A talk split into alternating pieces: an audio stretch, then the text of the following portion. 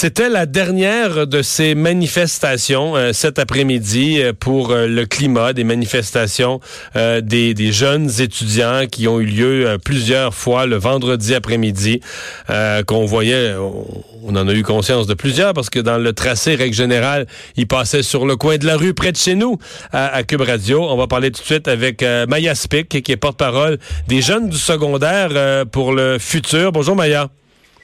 Bonjour. Est-ce que vous avez eu beaucoup de monde pour la dernière? Oui, on a, on a vraiment énormément de, personnes. C'est uniquement des, des jeunes secondaires qui marchent les vendredis après-midi. Mais là, il y a des parents qui sont venus nous rejoindre, il y a des profs, euh, il y a des étudiants du cégep, de l'université. On est vraiment bien entourés et on est comblés. Mhm. Euh, c'est quoi le message pour la dernière? Est-ce qu'il y a un message particulier? Pardon? Je dis, pour la dernière, est-ce qu'il y a un message particulier? Pour la dernière manifestation, il n'y a pas de message particulier parce que c'est la dernière manifestation.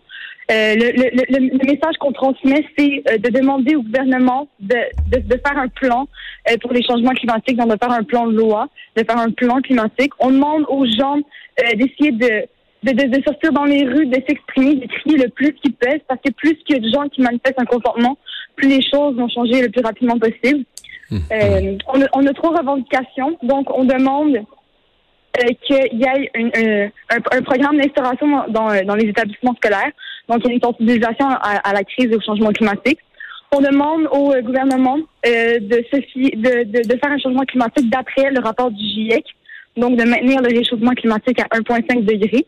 C'est sûr que c'est vague, mais en même temps, toutes les solutions sont là. Les, sont là. Les scientifiques y en parlent depuis plusieurs décennies.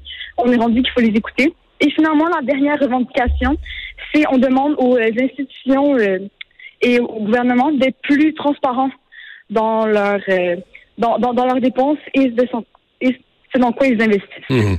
Euh, euh, pour la dernière, je vous comprends bien, mais pour les deux premières, la première, c'est que dans les écoles, il n'y a plus de programme de sensibilisation. si je vous lançais l'idée que c'est déjà ça, parce que moi, de ma perception, c'est qu'on vous parle rien que de ça à l'école, que c'est le seul sujet qui est abordé, que dans les cours de sciences, on parle de ça, on parle plus de toutes les sciences, mais on parle, j'en ai des enfants qui sont passés par l'école, les cours de géographie, on parle d'environnement et du climat, les cours de sciences, on fait tourner ça autour de l'environnement.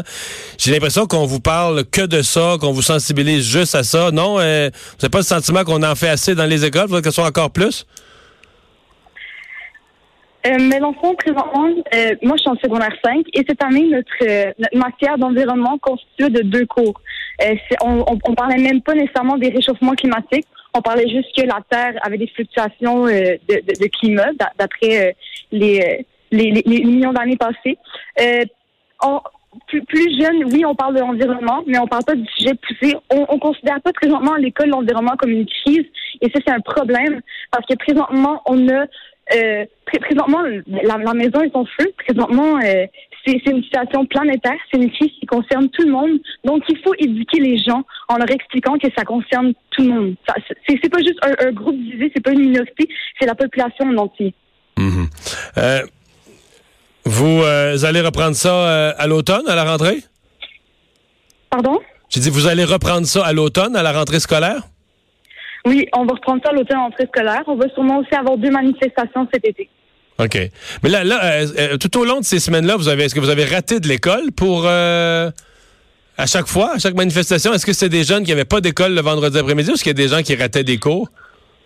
Euh, ben, des fois, les gens manquent des cours, des fois, il y a des journées pédagogiques, des fois, il y avait des congés, par exemple, à la semaine de relâche. Mais c'est sûr que oui, il y a des jeunes qui manquent les cours. Mais en même temps, est-ce qu'ils sont pénalisés?